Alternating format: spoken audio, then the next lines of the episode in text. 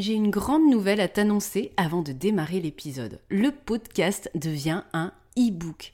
Pour ce volume 1, j'ai rassemblé toutes les notes du podcast sur les épisodes consacrés au public. Objectif CARE, les nouvelles tendances, les catégories de public et leurs besoins, l'accessibilité universelle et la maîtrise des quatre handicaps. Cinq parties, trois chapitres, deux focus, mais aussi 12 défis à relever. Car ce e-book ne regroupe pas seulement les scripts authentiques et punchy, mais aussi des exercices d'application inédits pour progresser et passer à l'action comme dans un cahier de vacances ou d'exercices funky. En plus, tu peux l'emporter partout car son graphisme est compatible smartphone. 110 pages de coaching ciblé public avec moi pour 29 euros TTC. Ma nouvelle Tiny Offer accessible à tous. Le lien est dans la description de l'épisode ou rendez-vous sur www.funinmuseum.com, page boutique.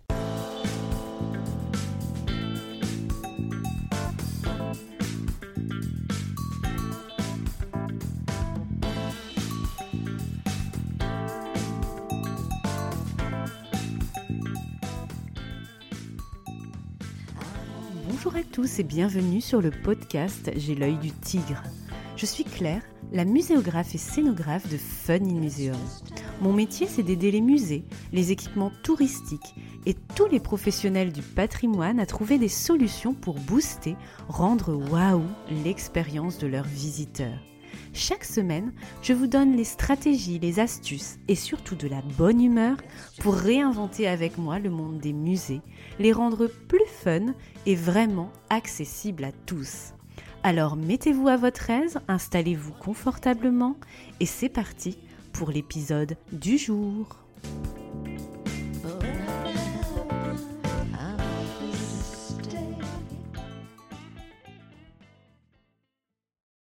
Bonjour et bienvenue dans ce nouvel épisode invité. Je reçois Corinne Charlet. Elle est lilloise passionnée par la culture. En parallèle d'Art au soir, elle est rédactrice web freelance et créatrice de contenus digitaux. Pour faire ce métier, il faut de la créativité et surtout une grande curiosité. Et Corinne le montre tout à fait dans cette interview. Elle a souvi ce besoin en passant énormément de temps dans les musées, au théâtre, en concert ou dans des lieux de notre patrimoine. Art au soir est un média culturel qu'elle a créé en 2018 avec un blog et un compte Instagram et maintenant sur TikTok. Cette plateforme numérique est là pour encourager les publics à intégrer la culture dans leurs loisirs. Pour cela, elle crée du contenu digital qui favorise l'accessibilité culturelle. Avec Art au soir, on apprend, on échange, on réfléchit et on s'ouvre sur le monde. Dans cet épisode, Corinne nous livre les coulisses de son activité de créatrice de contenu culturel. Elle parle donc de son métier de rédactrice web spécialisée dans la culture mais aussi dans le e-commerce. On a aussi soulevé un peu le tapis de toute cette monétisation de production de contenu culturel dont on valorise souvent très peu la valeur justement. Donc on parle à cœur et à business ouvert où vous vous retrouverez peut-être pour démarrer tout doux finalement cette reprise et cette rentrée ensemble. Je vous souhaite une très bonne écoute de notre riche conversation. À tout de suite. Bonjour Corinne, bienvenue sur le podcast J'ai l'œil du tigre pour ce nouvel épisode invité, épisode de rentrée après les vacances d'été où on redémarre tout doux avec le plein d'inspiration et de good vibes. Et comme nous sommes des entrepreneuses ultra organisées, nous enregistrons cet épisode début juillet. Alors comment vas-tu Corinne ce matin? Bientôt en vacances ou déjà de retour? Bonjour, je vais très bien. Euh, je suis en vacances au mois d'août donc j'ai encore un petit peu de temps avant de, profiter d'une petite pause. Euh, je vais surtout partir hors saison, comme ça je profiterai des vacances quand tout le monde aura repris le travail. ok, t'as bien raison. Et puis pendant ce temps-là, moi je m'occuperai du montage pendant tes petites vacances, c'est parfait. Alors aujourd'hui, euh, nous allons parler de ton métier, Corinne, celui de créatrice de contenu culturel et de rédactrice web chez Art au Soir, nom de ta structure commerciale notamment. Avant de rentrer dans le vif du sujet de ton métier, peux-tu, s'il te plaît, Corinne, te présenter aux auditeurs et auditrices avec tes propres mots? Je te pose la même question qu'à tous les invités du podcast. Corinne, quelle est ta mission dans la vie? Ce qui t'anime en particulier dans la culture? Alors, euh, comme tu l'as dit, euh, j'ai une double casquette dans la vie. Euh, mon métier, c'est d'être rédactrice web SEO en freelance. Euh, je suis à mon compte en auto-entreprise depuis 2019.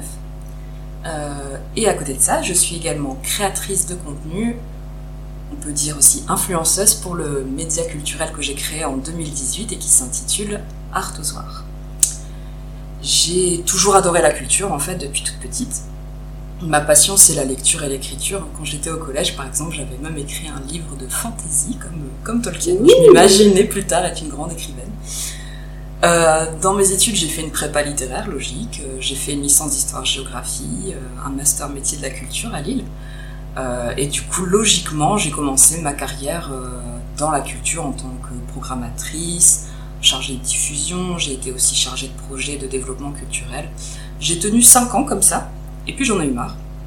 Notamment parce que j'ai eu des problèmes entre les valeurs qui étaient véhiculées par les structures et le respect du salarié. J'ai enchaîné du coup avec un boulot alimentaire qui m'a aussi appris beaucoup sur moi. Et euh, pour garder un pied dans la culture, j'ai voulu créer ce blog à Artosoir. Et euh, au même moment, on m'a parlé du coup du métier de rédactrice web. J'ai testé et j'ai pas arrêté depuis euh, fin 2018. Ok, d'accord. Et du coup, ta, ta mission dans la vie, ce qui t'anime, c'est l'écriture, c'est le partage? Qu'est-ce que c'est? Oui, en fait, ce qui, ce qui est vraiment ma passion, en fait, c'est de m'enrichir de, de l'autre, euh, d'être curieuse, en fait, de d'aller voir un peu partout tout ce qui se passe, peu importe le domaine. Hein. Euh, quand on est rédacteur web, on écrit vraiment sur tout. Et, euh, et sur Artozoa, voilà, j'ai décidé de me concentrer sur la culture, mais toute la culture. Ça peut être le cinéma, ça peut être les jeux de société. Ouais, les jeux de société. Alors, je suis pas très jeu vidéo, mais euh, voilà, pour moi, ça, ça a sa place aussi. Euh, on va parler de l'opéra, mais on va parler aussi euh, de, de, concerts beaucoup plus populaires. Enfin voilà, pour moi, la culture, c'est vraiment large. Tout le monde, en fait, a sa culture. C'est ce qu'on appelle aussi un peu les droits culturels, en fait, et c'est ça, ça fait partie de mes valeurs.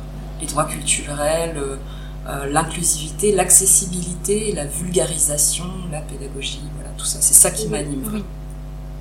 Oui, c'est vrai qu'on le ressent beaucoup hein, dans tes contenus qui sont très très éclectiques. Et puis on, invite du coup ton, ton, lien vers, vers Art au Soir et dans la bio de, de l'épisode. Donc euh, voilà, si les personnes euh, qui nous écoutent ne connaissent pas, eh bien il faut qu'elles courent euh, découvrir tout ça et cette richesse. Alors merci beaucoup Corinne pour cette belle présentation. On va continuer à faire connaissance à présent avec un petit jeu amusant que tu connais, le quiz Fast and Curious, le défi de chaque podcast invité. Je te rappelle le principe, je te propose deux options et tu choisis la meilleure pour toi. Et bien sûr, on est sur des choix un peu difficiles, un peu cornéliens. C'est parti Tu es prête Quatre questions cornéliennes. Alors, premier choix cornélien, en lien avec les sorties culturelles que tu partages et recommandes sur Art au Soir, justement. Préfères-tu visiter une expo ou aller voir une pièce de théâtre? Ah, c'est dur ça. euh,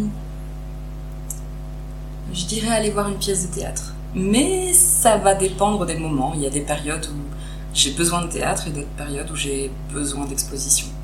D'accord, et qu'est-ce que ça t'apporte du coup une pièce de théâtre par rapport à une expo? Plus d'évasion euh... Bah, ça va faire un peu le même effet que tout le monde peut avoir en regardant un film ou une, une série télé, par exemple. Moi, j'aime j'aime cette sensation de d'imaginer un univers, de, de partager des sensations, des émotions avec les, les comédiens. Euh, je suis très performance en vrai sur le théâtre. Euh, donc ouais, ouais, ouais j'aime bien les grands acteurs, les, les, gens qui ont vraiment un talent pour, euh, pour le discours en fait aussi. Et j'aime bien les histoires, tout simplement, les, drames qui se passent sur scène. les décors, si c'est joli, tout ça en fait. Hein. Clairement, j'ai les mêmes appétences que la majorité des, des publics. Ok, d'accord, donc plutôt pièce de théâtre. Alors, avec ton grand ami Instagram, je t'aime moi non plus, tu préfères faire des stories face caméra ou des réels ou reels, je sais jamais comment dire, pour valoriser tes coups de cœur culturels euh, Je pense que je préfère les réels. Oui. Euh, notamment parce que ça me permet euh, de partager des images parce qu'en facecam, bah, t'es toi-même devant, devant la caméra.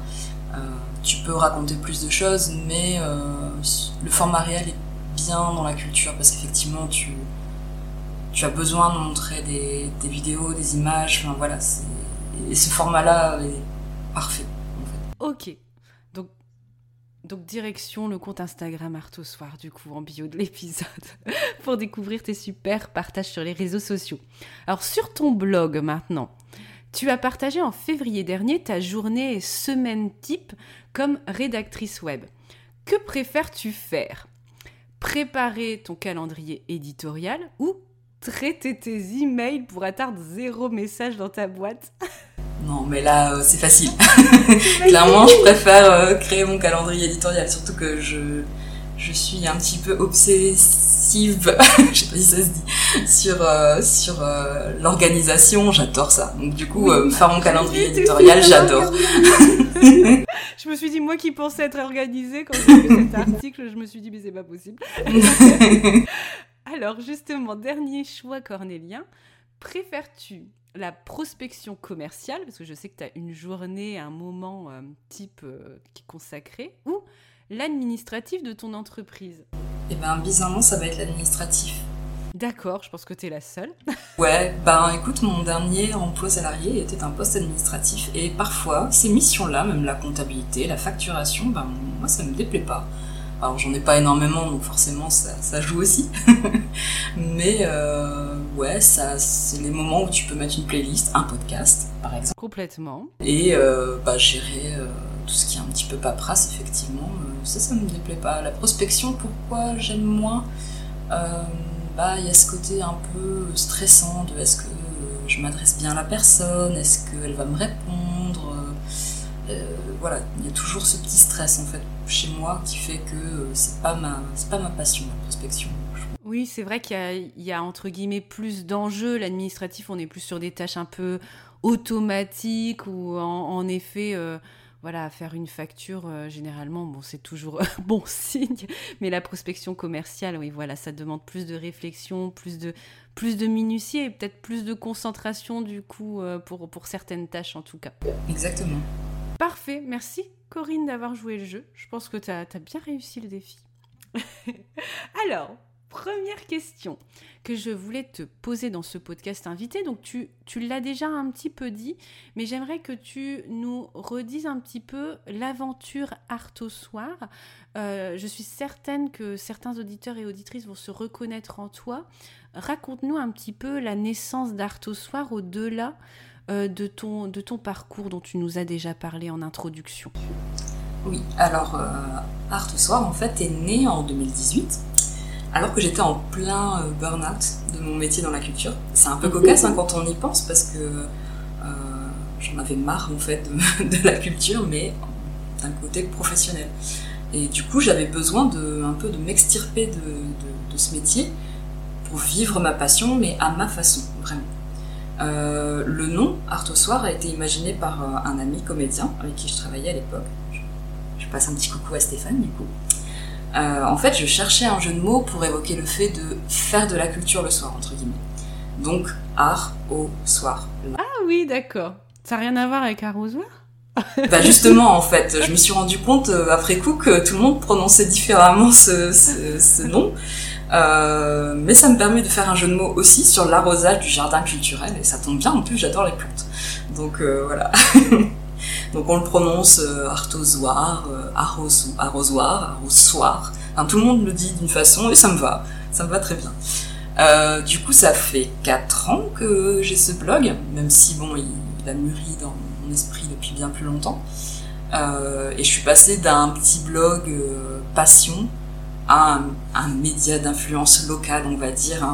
Je, fais un petit disclaimer tout de suite, hein. je suis certainement pas la mieux placée pour me positionner comme une experte dans, ce métier, dans le marketing en fait. même si justement, voilà, j'ai un, j'ai un peu cette fibre via mon métier de rédactrice web, euh, mhm. qui fait que j'ai une vision peut-être un peu plus globale des choses. Ok. Et puis plutôt local, quand tu dis local, on est euh, métropole lilloise, hein, plutôt euh, Haute-France en tous les cas. Hein. Oui, c'est ça. Pendant quelques temps, je me suis posé la question, est-ce que j'ai envie de faire vraiment que du local? En fait, non, je parle de la culture de manière générale et pas forcément non plus localisée. Mais oui, quand je donne mon avis sur mes visites, sur, euh, ou que je donne des exemples, forcément, c'est sur celle que je connais le mieux. Oui, et puis c'est plus pertinent parce que toi-même, tu as fait euh, l'expérience, tu as vu le spectacle, tu as vu l'expo, donc c'est beaucoup plus pertinent. Ok. Euh, un spectacle, de toute façon, fait une tournée nationale, donc voilà. Exactement. Autre chose à dire sur l'aventure Art au soir? Sur ce passage finalement entre ce, ce blog, ce média d'influence et ensuite ton métier? Euh, bah En fait, les deux sont nés en même temps. Euh, c'est-à-dire qu'ils se sont enrichis l'un l'autre. Euh, j'ai fait la rédaction web pour des clients qui sont pas du tout culturels. Enfin, j'en ai eu, hein, mais plutôt dans l'événementiel. La plupart du temps, mes clients sont, dans, sont des e-commerce, hein, pour tout dire.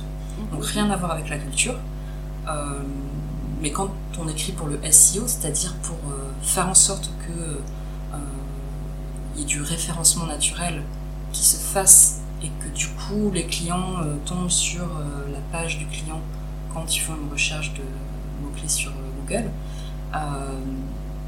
on apprend des techniques en, rédaction et je les applique pour mon blog, ce qui me permet notamment ben, d'avoir une meilleure visibilité sur le blog. Sur le blog, je gère très bien. Sur Instagram, c'est plus compliqué.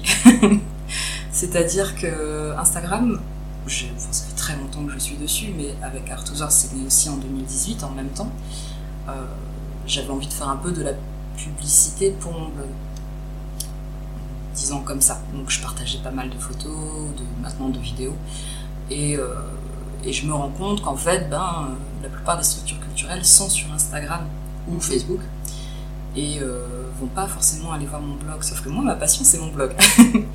Donc euh, voilà, c'est une réflexion à se faire aussi de quel, euh, quel est le support pour de la création de contenu culturel aujourd'hui. oui.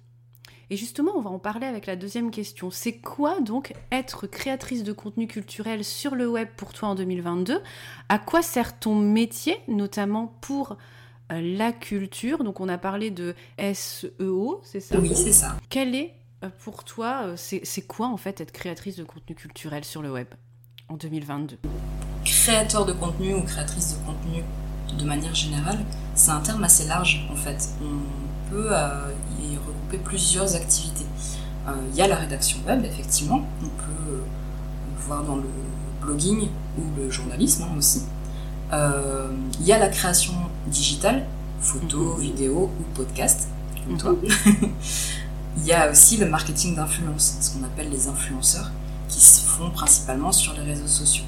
Alors ces trois activités en fait euh, découlent les unes des autres, c'est-à-dire qu'on peut être influenceur euh, et créateur digital, on peut être créateur digital et rédacteur web. En fait, il y a une porosité entre les trois et d'ailleurs, la troisième activité, en fait, elle découle des deux autres.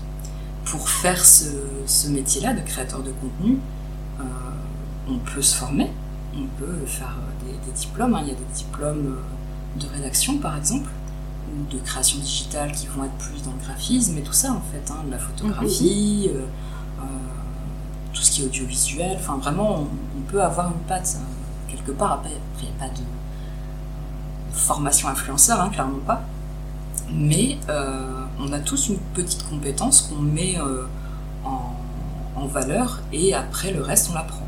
On l'apprend sur le tas, on l'apprend euh, tout simplement et notamment effectivement ce côté SEO comme tu dis qui est très technique en fait et qui, qui paraît très qui fait peur qui fait un peu peur à toutes les personnes qui ont un site internet et qui veulent quand même avoir une visibilité sur le net et qui en fait non s'apprend assez facilement. En tout cas, les rudiments sont assez simples.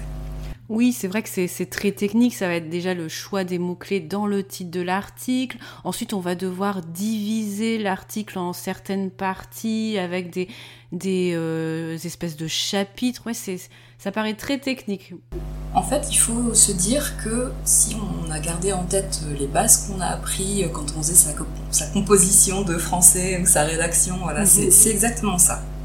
La différence, en fait, va se faire sur des petits détails, effectivement, le champ sémantique. C'est-à-dire que tu vas euh, vraiment utiliser une série de mots-clés autour d'un même sujet. Euh, par exemple, quand on parle d'une exposition, on va avoir euh, le mot art, artiste. Si c'est de l'art contemporain, art contemporain, femme artiste, homme artiste. Enfin voilà, ça, toute une série de mots qu'il faut qu'on retrouve dans le texte, pas en trop grande quantité non plus, mais en bonne quantité. Il ne faut pas oublier qu'on écrit, pour le blog en tout cas, des textes qui vont être lus. Il faut que ce soit agréable à lire. C'est comme vos légendes quand vous publiez un post sur, euh, sur un réseau social. Il faut que ce soit agréable à lire. Il faut se mettre à la place du lecteur. Vraiment, je pense que c'est la, meilleure chose à faire. Il n'y a pas besoin d'avoir une, très belle plume. Euh, juste, euh, qu'est-ce que vous, avez envie de voir sur les réseaux sociaux? Qu'est-ce que vous avez envie de lire sur un blog? Et, et voilà, c'est comme ça qu'on commence en tout cas. Ok. Et donc, à quoi sert ton métier de rédactrice web et de créatrice de contenu culturel sur le web? Pour la culture, justement mhm. Alors, moi, euh, pour moi, la, création de contenu, elle sert à faire euh, la promotion de la culture. Euh, c'est pas un gros mot, la promotion. c'est du marketing, effectivement. Hein. mais faut pas avoir ça comme quelque chose qui manque de valeur. On peut y mettre de la valeur. Concrètement, on va dire, voilà, il y a un événement culturel qui a besoin d'être connu. Ça peut être euh, dans l'objectif d'avoir des visiteurs, ça peut être dans l'objectif euh, bah, de se faire connaître auprès de structures publiques pour avoir des financements. ça peut être ouais, se faire connaître tout simplement. En général, c'est ça hein, l'objectif. Et pour faire ça, euh, on met en place de la communication. Ça, on connaît bien. Hein, la communication, ça va être euh, euh, un site internet, un flyer. De l'affichage, print ou numérique. Exactement, voilà. Donc ça, on, est dessus. Et le marketing, là, ça va être vraiment une stratégie. C'est-à-dire utiliser des compétences euh, externes ou internes hein, pour euh, faire en sorte d'avoir une meilleure visibilité. Et la rédaction en fait partie, effectivement. Euh, après, il y a aussi d'autres techniques un peu plus concrètes et voilà. Moi, je, n'ai pas ces compétences-là, mais oui, voilà, on peut, on peut aller beaucoup plus loin sur, par exemple, faire en sorte que le design d'un site internet ou d'un voilà soit optimisé pour les, pour les gens qui vont voir le site internet. On appelle ça l'UX, l'expérience utilisateur. Euh, voilà, il y a plein de méthodes en fait. Et donc, le créateur de contenu qui fait de l'influence culturelle, lui, son but, c'est de, transmettre euh, des, connaissances, de transmettre son expérience pour donner envie à son audience de vivre la même chose que lui. Oui, on n'est pas dans l'article traditionnel euh, presse qu'on peut trouver, qui est parfois même euh, sur certains médias euh, assez officiels, un peu informatif finalement. Là, on est plus sur une rédaction engagée, d'expérience, où on va pouvoir se reconnaître et, avoir envie de, voilà, de tenter l'expérience à son tour. C'est ça un peu la différence entre toi, ce que tu fais et du média plus tradit? Tout à fait. Alors, quand euh, je suis invitée euh, à une visite presse ou à une présentation d'exposition de spectacle, euh, je partage ce moment avec des journalistes. donc voilà, on fait le même métier, hein, on, communique. Mais la différence va se faire sur le support, effectivement, et sur la façon de présenter les choses. Un journaliste, il doit donner des faits. Un créateur de contenu, il a le droit de donner son avis plus d'objectivité. Voilà, c'est, c'est dans des habitudes en fait. Non, vraiment, nous, on, s'adresse à une audience en particulier. On s'adresse d'une certaine façon, on va tutoyer les gens, ou les vous voyez, on choisit en fait. Est-ce qu'on y met de l'humour Est-ce que on y met des formes très précises Enfin voilà, je pense que les, effectivement les réseaux sociaux ont permis une diversité de, de façons de communiquer en fait. On voit beaucoup des mèmes sur, sur Instagram, enfin voilà, des, personnes qui utilisent les œuvres d'art pour les faire parler. Enfin voilà, c'est ce genre de choses que, que la création de contenu permet.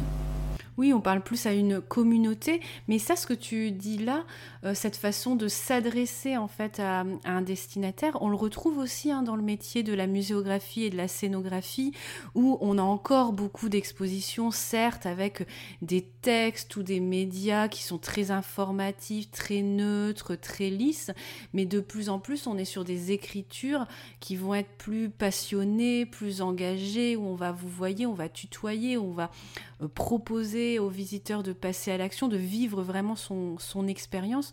On sent hein, qu'on est sur euh, un peu un passage entre les deux et je trouve que ton, ton métier euh, l'illustre très bien justement de ce qui se passe dans, dans la culture pour l'expo, mais aussi dans, pour tous les autres champs de la culture.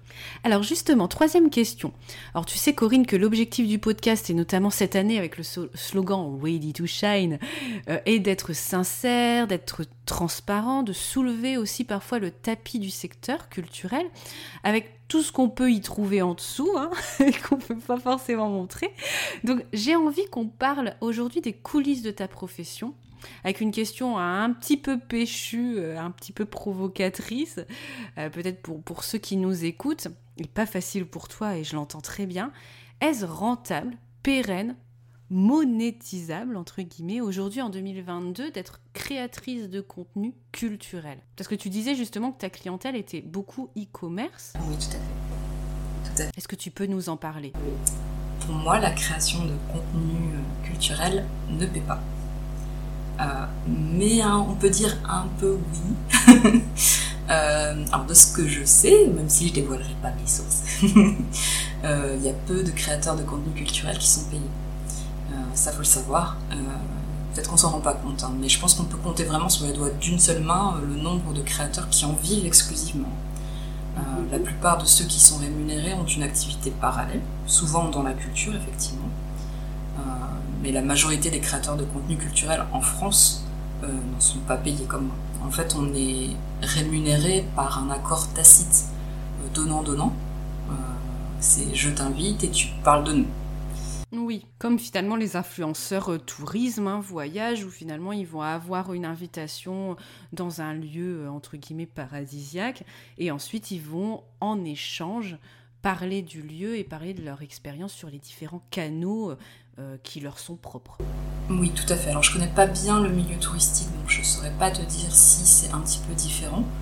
Euh, mais oui, en fait, pourquoi dans le milieu culturel c'est comme ça? Parce que par exemple, je pense qu'on n'a pas tout à fait la même chose dans la mode, à plus grande échelle, on va dire. Euh, mais dans le milieu culturel, on le sait, hein, il y a un manque d'argent, clairement. du coup, ben, payer les créateurs de contenu, c'est parfois pas possible petite association culturelle, elle n'aura pas les moyens de, payer un créateur de contenu euh, pour les réseaux sociaux. Même un petit peu, en fait, c'est vraiment pas possible. Euh, il y a aussi, euh, malheureusement, un manque de considération de l'intérêt qu'ont les influenceurs sur, sur, le, bah, sur la communication et le marketing.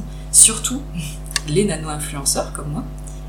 nano-influenceurs, si je ne me trompe pas, c'est en dessous de 5000 ou 10 000 abonnés. Ouais, je crois, oui. Oui, c'est ça, tu as le palier après 5000. C'est ça, exactement.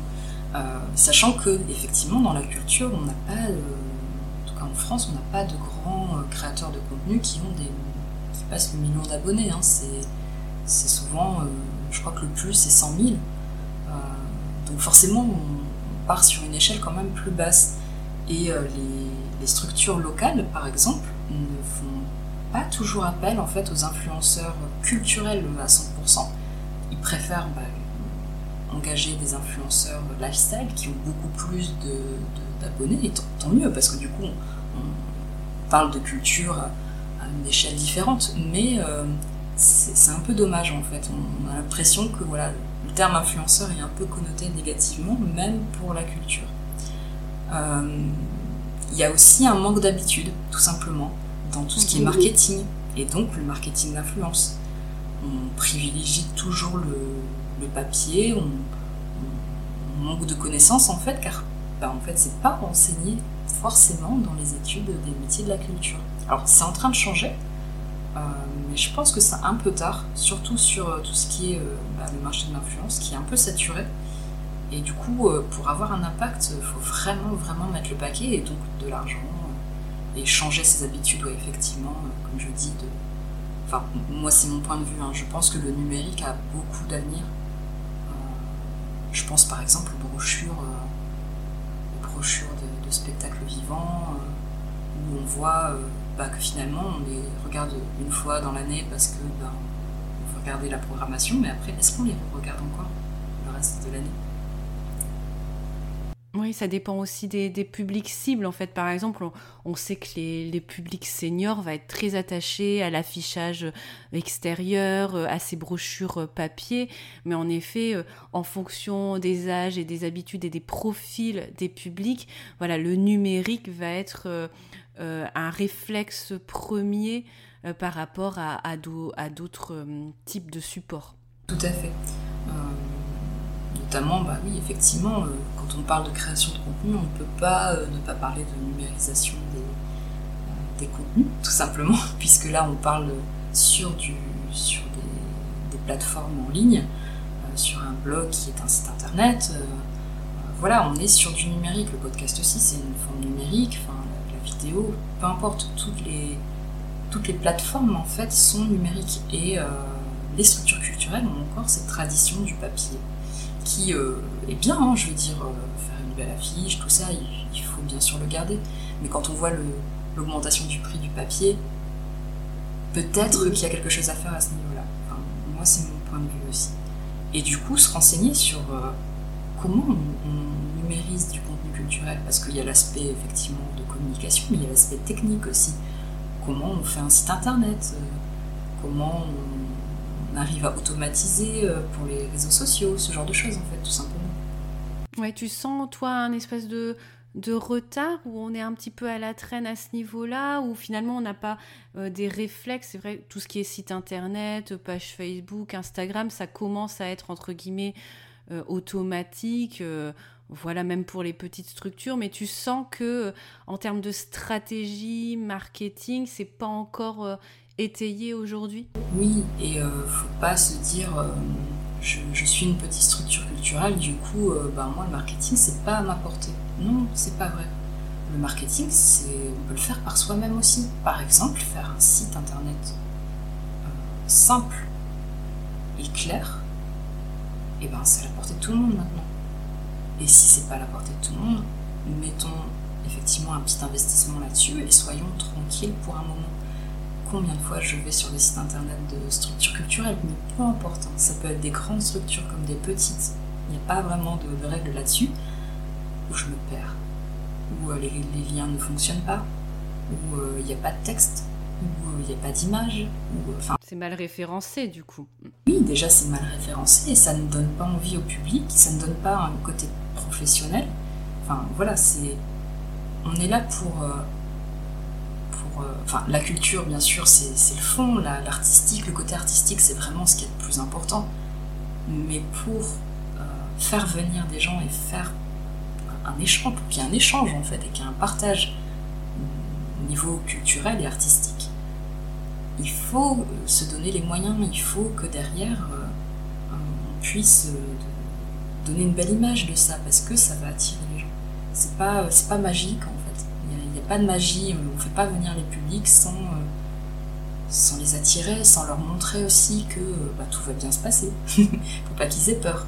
Et un site internet compliqué, ça leur fait peur en fait. Ça peut leur faire peur. Ok, donc soigner vraiment l'avant-visite. Et puis finalement, moi, ce que je, comprends aussi en t'écoutant, c'est aussi euh, tout le côté résultat.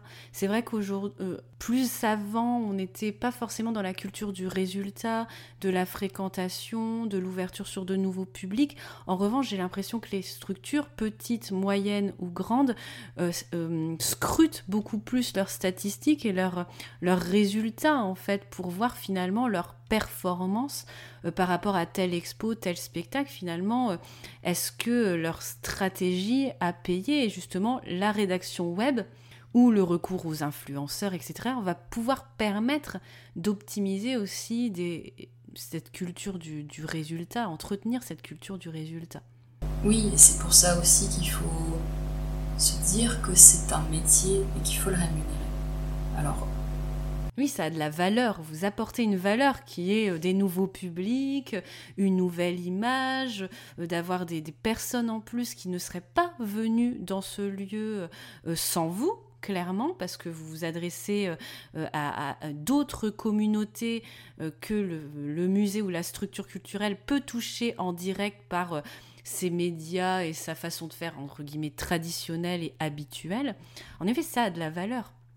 Oui, oui parfois, je me pose la question, et j'espère que c'est pas vrai ce que je pense, j'ai l'impression que parfois les structures culturelles font des économies en utilisant les influenceurs et les créateurs de contenu, puisqu'ils ne les payent pas c'est de la communication et de la publicité gratuite en fait. Tout à fait, bah, c'est pas comme un encart, euh, un encart à acheter dans un journal ou même des emplacements, euh, dans, des emplacements en fait dans les gares, etc. qui coûtent extrêmement cher en fait euh, en termes d'affichage. C'est sûr, il y a forcément de l'économie de moyens au bout d'un moment en, en, entretenant cette espèce de, gratuité qui est finalement je dirais moi à mon, à mon, niveau un peu malsaine en fait euh, vu de l'extérieur. Alors quand, quand, on dit gratuité, attention, hein, il y a toujours quand même des équipes qui sont là pour nous accompagner. Bien sûr. Euh, on nous invite, donc du coup euh, c'est des places qui ne sont pas payées. Donc pour la structure c'est pas gratuit à 100%, on est d'accord. mais comparativement au temps de travail que ça va nous prendre de créer du contenu, il faut savoir que écrire un article de blog, ça peut être très long. Ça peut être très très long. Comme toi, quand tu euh, édites un podcast, c'est très long. Ben voilà, c'est du temps et le temps, ben voilà. Surtout moi qui fais de la rédaction web à côté, j'arrive très bien à me dire ça, ça vaut autant. Oui. Et est-ce que du coup tu le communiques ça, euh, par exemple? Est-ce que euh, ça peut être entendable par les structures qui, qui t'invitent à leurs événements de dire bah voilà la valeur de ça? Ça représente ça? Moi, c'est vrai que de plus en plus dans mon métier, euh, comme je travaille à la fois en point de vue technique, scénographe, où on fait des plans, on fait des budgets, où c'est très technique, et ensuite, parallèlement, la muséographie, la scénarisation, on est sur quelque chose d'intellectuel, donc un peu plus, entre guillemets, fumeux. Euh, on est dans l'intellect, donc on ne se rend pas compte forcément de la valeur euh, de rédiger un synopsis, etc. de plus en plus, moi j'essaie d'éduquer aussi les personnes euh, qui sont mes clients ou mes commanditaires à la valeur en fait euh, d'une réunion, à la valeur d'un livrable, le temps que ça prend d'éditer telle chose, de faire ça en plus, etc. Est-ce que toi c'est entendable par rapport à ta clientèle et les personnes avec qui tu es en contact? C'est une bonne question. Euh, je sais que moi, par exemple, il y a certains de mes consoeurs, confrères qui n'osent pas dire que voilà, je vais éditer une nouvelle version de cahier des charges, bah, ça va me prendre autant. Donc la valeur, c'est ça. Euh, moi, par exemple, quand j'offre les, les, euh, les rendez-vous commerciaux, moi, souvent, on m'appelle pour me parler du projet. Alors, c'est pas que le projet ne m'intéresse pas, mais je donnais des conseils en amont d'un projet ou même d'une commande gratuitement qui va me prendre 2 heures, 3 heures, 4 heures, euh, où ça va être à la fin peanuts en fait, moi en termes de euh, facturation, on pourrait se dire, bah, je vais pas le dire parce qu'en fait ça va faire marchand de tapis. Tu vois, tu as un peu ce côté-là. Mais en fait, je pense que parfois, les personnes ne se rendent pas compte de la valeur que ça, et que ça a. Et moi, des fois, quand la commande ensuite, elle est effective, bah, je leur mets tout simplement, en fait, dans le devis, bah, le temps passé et en fait je vais mettre offert et je vais mettre la valeur monétaire de ce que c'est. Parce qu'en fait, si on ne le communique pas, je pense qu'en fait, en face de nous, on ne se rend pas compte du temps. Parce qu'en fait, tout ce qui est prestations intellectuelles, c'est toujours un peu euh, difficile à évaluer en termes de temps et de valeur. Mais en fait, ça a de la valeur parce que c'est euh, du temps de travail, ça va être de l'impression, ça va être euh, de l'écoute, de l'analyse de doc, un déplacement, des frais de déplacement. Et je trouve que c'est important d'éduquer aussi voilà, les structures culturelles à ça. Oui, pourquoi pas, ouais, ce serait une, bonne façon aussi de, de, donner confiance à tous les créateurs de contenu culturel. C'est-à-dire que pour l'instant, c'est un peu, euh, ouais, un peu implicite, un peu... Euh, on n'ose pas en parler en fait, on n'ose pas en parler. En parler notamment quand on est un petit influenceur ou petit créateur parce qu'on a besoin en fait des structures. Oui, puis on a l'impression que c'est presque un cadeau d'être invité, c'est un cadeau de on est content. Et moi, la première. Moi, quand je suis invitée quelque part, euh, je, suis très contente parce que bah, je sais que je vais passer un bon moment. Mais oui, ça prend du temps. Quand on a un travail à côté, c'est chronophage. Et euh, ouais, c'est effectivement euh, de l'argent. Exactement. Mais je pense que tu vois ce qu'on ce qu'on évoque là un peu en soulevant le tapis de ta profession à toi ou même de la mienne ou même quand on est salarié dans la culture et ce qui crée aussi des frustrations, c'est justement de, de ne pas savoir communiquer et faire prendre conscience euh, les autres de la valeur en fait qu'on crée tu vois, de, de la valeur et du temps et de, euh, de l'investissement, euh, voilà, de, de ce qu'on... Et surtout, euh, en, entrepreneuriat, on parle de la transformation, c'est-à-dire de passer d'un point A à un point B.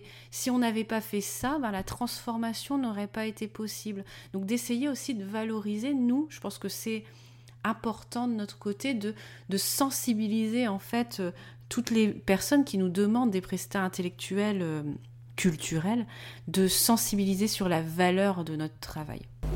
Je pense même qu'on peut aller plus loin dans, la réflexion. Euh, je pense que dans la culture, on a cette idée que euh, un, salarié ou un entrepreneur, peu importe, n'est pas quelqu'un qu'on va mesurer par l'argent qui, permet de, de, faire rentrer dans l'entreprise, dans l'association, dans la structure publique, tendance à dire voilà son métier en fait c'est euh, c'est pas monétisable. C'est pas il n'y a pas de valeur en fait. C'est une valeur euh, effectivement qui se mesure pas euh, concrètement. Du coup quand on est face à des gens où oui on peut mesurer concrètement ben, des résultats des et ben en fait les structures considèrent ces gens-là comme les autres. Ils n'ont pas cette habitude de se dire tiens telle personne va me rapporter X euros, va me rapporter X personnes qui vont venir et qui vont me rapporter autant, euh, qui va me rapporter une notoriété, une, voilà. Donc euh, voilà, c'est ça aussi, je pense qu'il faut un peu changer dans, dans, les, milieux culturels. C'est euh, arrêter de se voiler la face. on n'est bien sûr pas là pour s'enrichir, c'est pas le but. Hein on est là pour s'enrichir culturellement. Mais euh, sans argent, on n'y arrive pas. Et la preuve, les structures culturelles ne cessent de, réclamer plus de subventions. Oui, mais, je pense que ça, y a quand même un changement hein, de plus en plus, mais qui est en lien aussi avec d'autres changements sur d'autres métiers. Euh, moi, parfois, quand j'analyse un peu les, professions culturelles, où certes, à l'instant T, il y a plus de, euh, comment dire, il y a plus de demandes que d'offres. Mais c'était le cas, par exemple, pour les, les métiers du professorat il y a dix ans. Mais aujourd'hui, les gens ne veulent plus s'investir dans le professorat. Est-ce que du coup, d'entretenir toujours ça, la gratuité, le fait de pas euh, euh, rémunérer à la juste valeur les personnes, ou même de considérer que le travail qu'on fait a de la valeur, est-ce qu'on va pas se lancer aussi dans un terrain où on va avoir... Euh, les personnes qui vont être euh, comme toi ou même moi à un moment donné, bah, j'abandonne parce qu'en fait euh, j'en ai marre quoi, que ma valeur ne soit pas considérée. Tout à fait, tout à fait. Ah oui. Ça se passe dans le professorat, mais voilà, il y a dix ans, euh, avoir un concours c'était très dur. Il y avait, il y avait 3% des personnes qui l'avaient. Aujourd'hui, il n'y a, a, plus personne qui veut passer le concours ou même, même être prof quoi. Donc c'est vrai qu'il y avait plus de demandes que d'offres. Euh, là, c'est le cas pour le métier culturel, mais c'est vrai quand on entend un peu partout euh, ces discours-là, euh, même de, frustration et d'abandon et de ras-le-bol, que ça soit pour ton métier ou même d'autres, voilà, moi je trouve que ça mérite interrogation sur justement la sensibilisation sur la valeur de nos métiers. J'avais une amie justement qui, n'a jamais travaillé dans le métier culturel, mais qui consomme beaucoup de, je lui disais, est-ce que tu as déjà vu euh, dans les équipes euh, des musées, des théâtres, des, des personnes d'un âge avancé dans les équipes? Elle me dit, pardon, je vais pas à ton avis, pourquoi?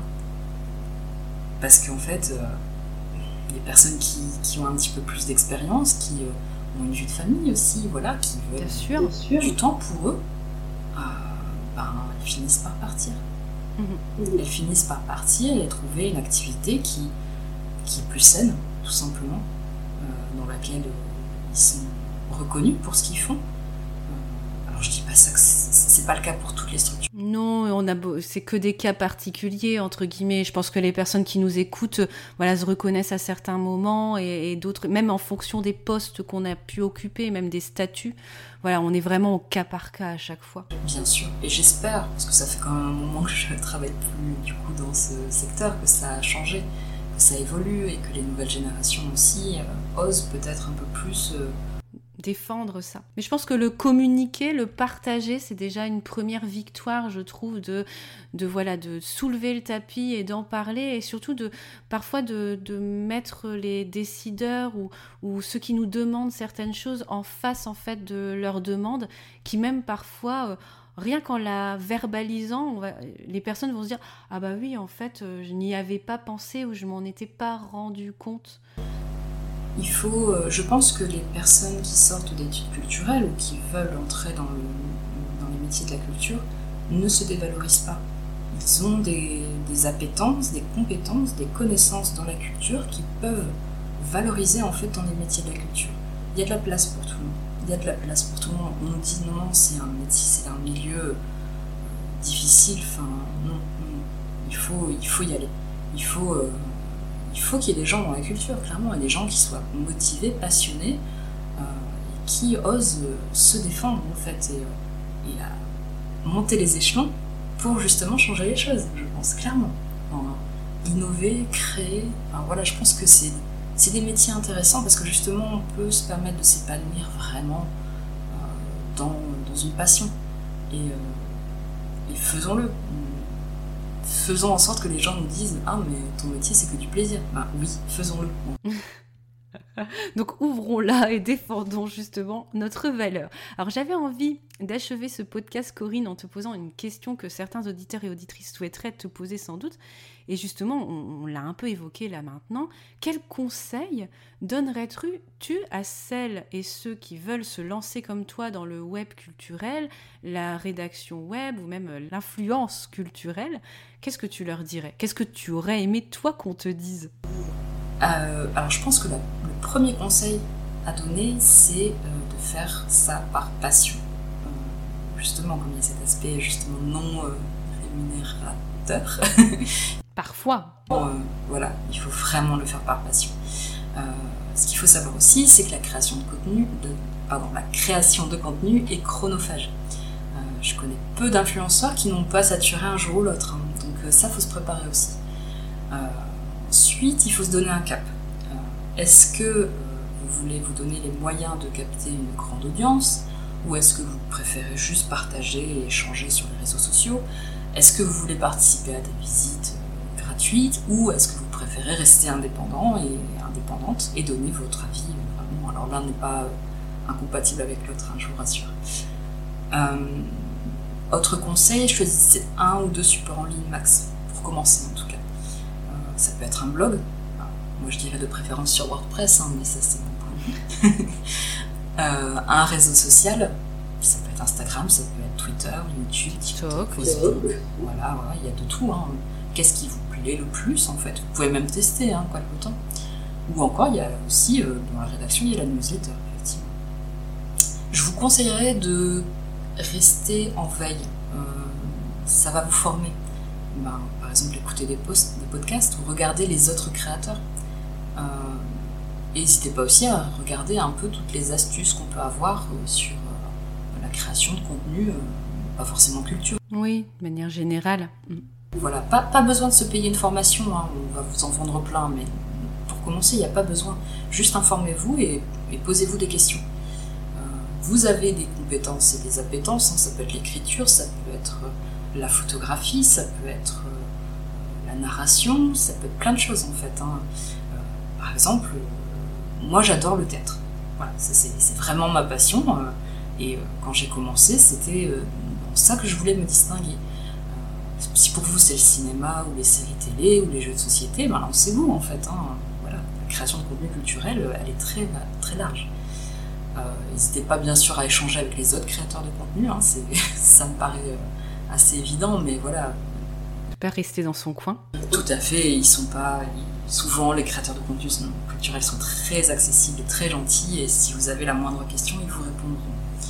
Euh, posez des questions aussi à votre communauté naissante, hein, même si ce sont vos amis. Qu'est-ce qu'ils aiment voir sur les réseaux Qu'est-ce que, Est-ce qu'ils lisent vos articles Voilà, tout ça, n'hésitez pas à leur demander. Euh, et surtout, bah, ne désespérez pas, hein, le marketing d'influence évolue très vite.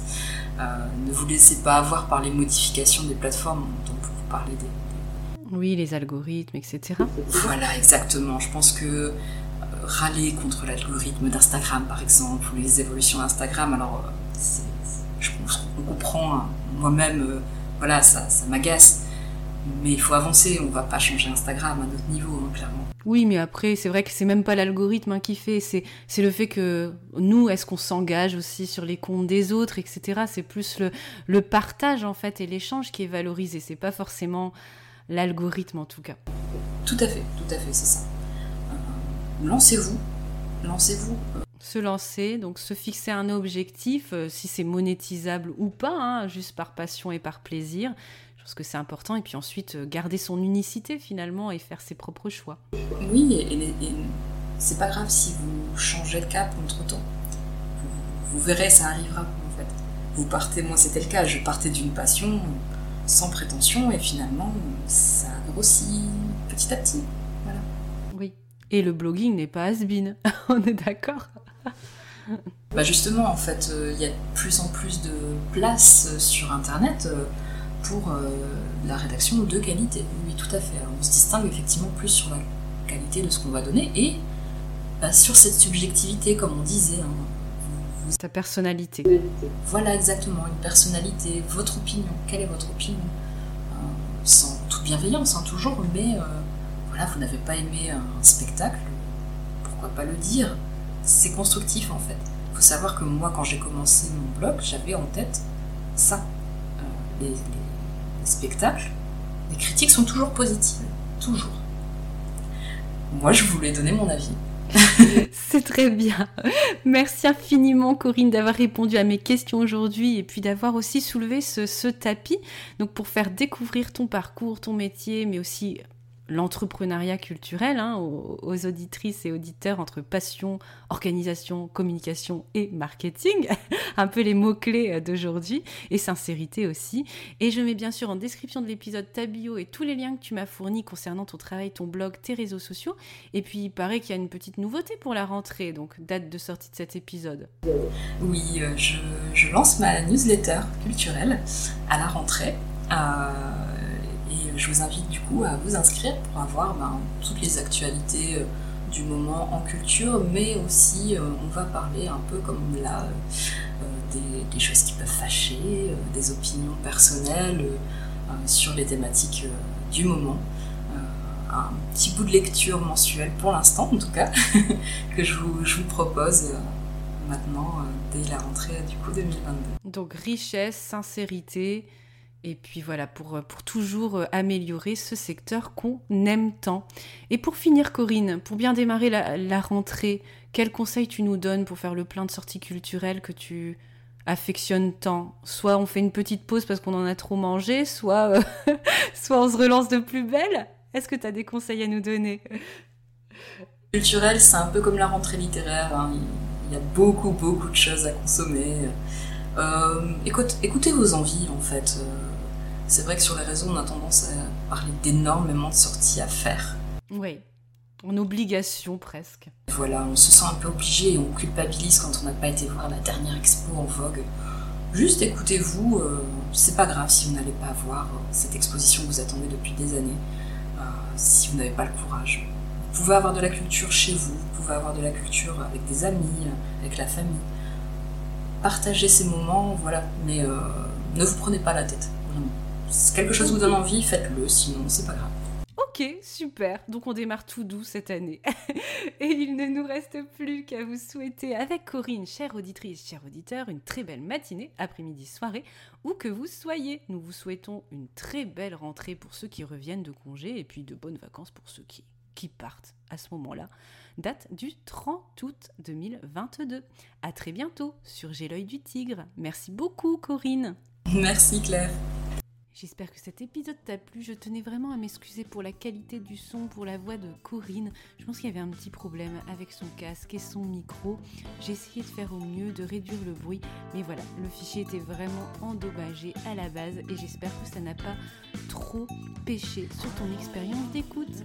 Merci à toi.